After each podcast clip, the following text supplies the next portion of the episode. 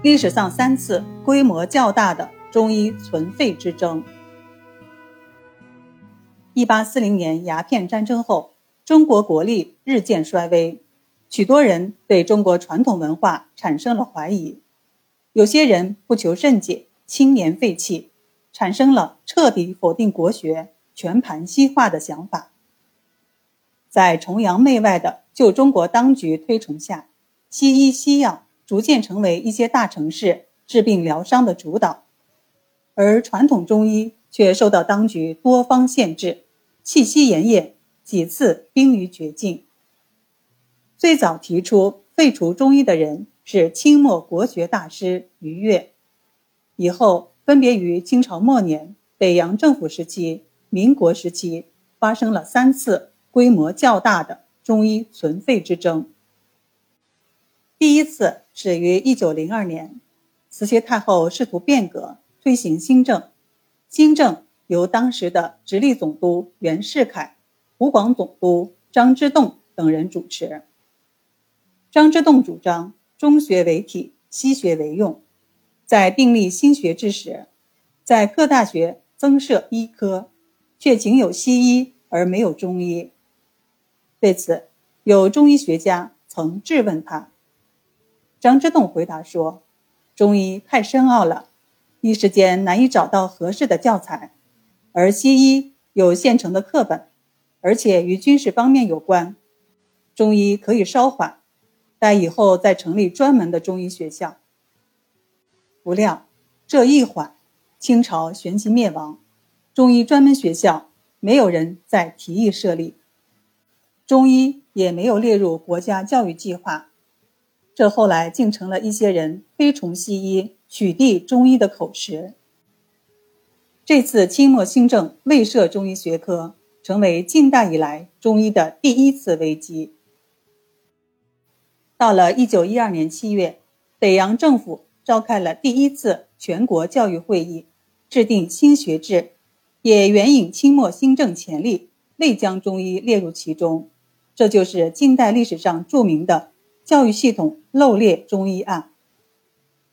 一九一三年，北洋政府教育总长。汪大燮进一步提出废弃中医的主张。同年十一月，全国十九个省的中医界人士组成中医救亡请愿团，向北洋政府、国务院和教育部请愿，遭到王大燮的断然拒绝。这是近代以来中医的第二次危机。同时，在学术界也掀起了关于中医地位和前途的大讨论。论战的主角是担任过上海医师工会会长的于云秀和商务印书馆的学者运铁桥。一九一六年，于云秀出版了《灵素商队》一书，提出了废医存药的观点。他认为中医理论不科学，应彻底废除；中药是科学的，应保存下去。《灵素商队》的出版在中医界。引起了轩然大波，然而却得到北洋政府的支持。运铁桥则撰写了《群经见之录》《伤寒论研究》等著作，对于云秀的观点一一加以批驳。在这次危机中，北洋政府废弃中医的行径遭到中医界的有力抵制，加上中医在城乡，尤其是广大农村有不可替代的作用。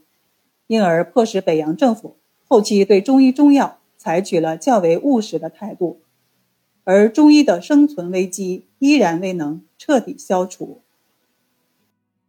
时间到了一九二八年，南京国民政府对全国政治、军事、教育等制度进行重新调整，在此背景下，又有人扬言要取消中医。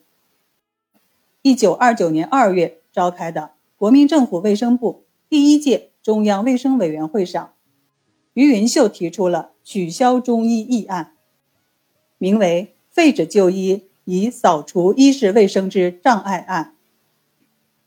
同时，他们又拟写了请明令废止就医学校案，呈送教育部，规定了六项消灭中医的具体办法。当时，国民党主持行政院的汪精卫也只相信西医，中医的生存岌岌可危。这是近代以来中医的第三次危机。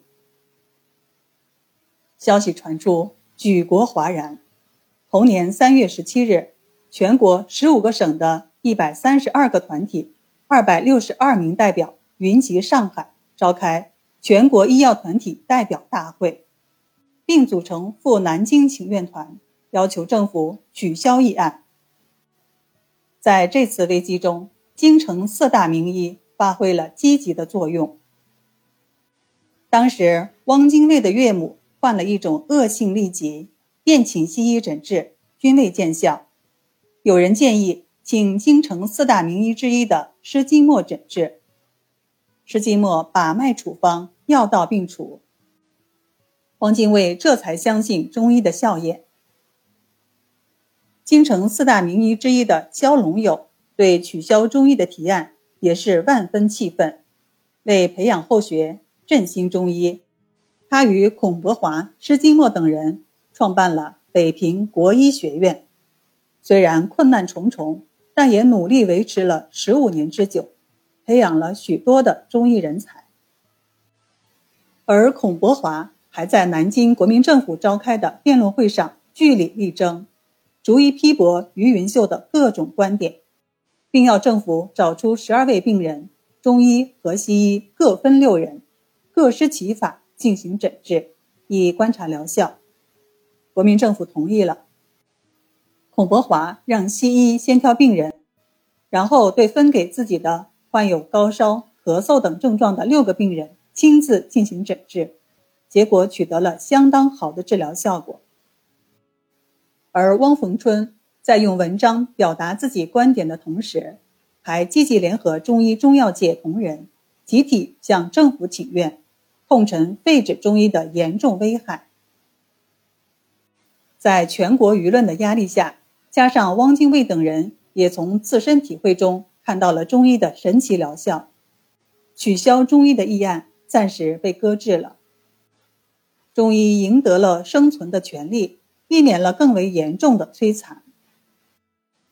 在中医存废的斗争中，很多中医，比如运铁桥。京城四大名医等等，他们积极捍卫中医中药，完全是出于对中医的深刻理解和一往情深。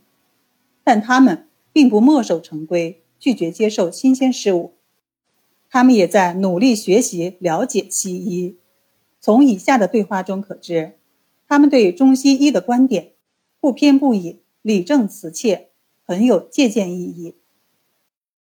当时。有人问汪逢春，说：“您如此热爱中医，是不是意味着您反对西医呢？”答曰：“西医有西医的优势，中医有中医的好处，但他们并不是水火不兼容的对头，他们应该可以共存。”还说，在一个世界上有两个人甚至更多人存在，有什么不好？这样还可以有个比较。既可以分出高矮美丑，又能够相互学习借鉴，为什么非要认为不是你死就是我活呢？